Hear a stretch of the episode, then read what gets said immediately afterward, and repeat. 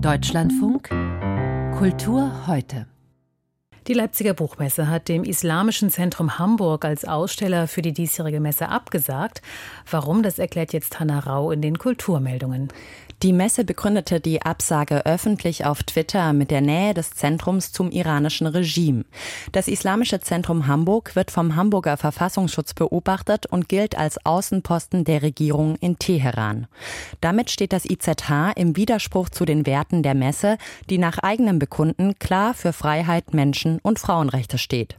Kulturstaatsministerin Claudia Roth begrüßte die Entscheidung. Letztes Jahr ist Ruben Östlund mit seiner reichen Satire Triangle of Sadness beim Filmfestival in Cannes als bester Regisseur mit der Goldenen Palme ausgezeichnet worden. Bei der kommenden Ausgabe im Mai führt er die Jury des Festivals an. Das haben die Organisatoren heute bekannt gegeben.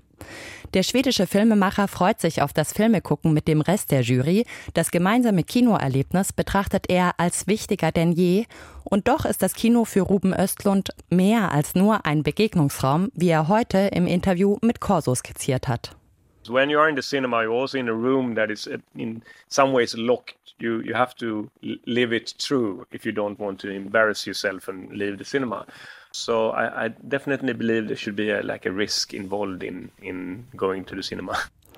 Das ganze Interview mit Ruben Östlund können Sie in der DLF Audiothek nachhören. In England gibt es erneut Streit um die politisch korrekte Überarbeitung von Büchern. Dieses Mal geht es um die James Bond Romane von Ian Fleming. Zum 70. Jubiläum will der Verlag Ian Fleming Publications die Reihe neu auflegen und dabei strittige Passagen und rassistische Begriffe ersetzen oder streichen. Außerdem soll die Ausgabe mit einem Warnhinweis versehen werden. Insgesamt aber will der Verlag bei seinen Änderungen zurückhaltend vorgegangen sein. Kritiker wie den Fleming-Biografen Andrew Lycett kann das nicht besänftigen. Für ihn riecht das Vorgehen nach Zensur. Zum Abschluss gratulieren wir dem Juristen und Karikaturisten Klaus Steck zum 85. Geburtstag. Mit seinen satirischen Postkarten und Plakaten hat er das politische und gesellschaftliche Geschehen in Deutschland über ein halbes Jahrhundert lang kommentiert, was ihm nicht selten Ärger eingebracht hat.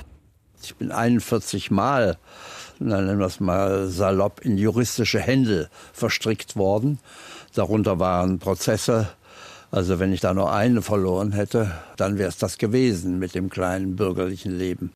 Verloren hat er nie. Zu seinem, seinem 85. Geburtstag ehrt das Heidelberger Landgericht, vor dem Klaus Steck selbst schon als Angeklagter gestanden hat, den Karikaturisten mit einer Gesamtschau. Tja, so kann sich die Lage ändern. Hanna Rau war das mit den Kulturmeldungen. Vielen Dank.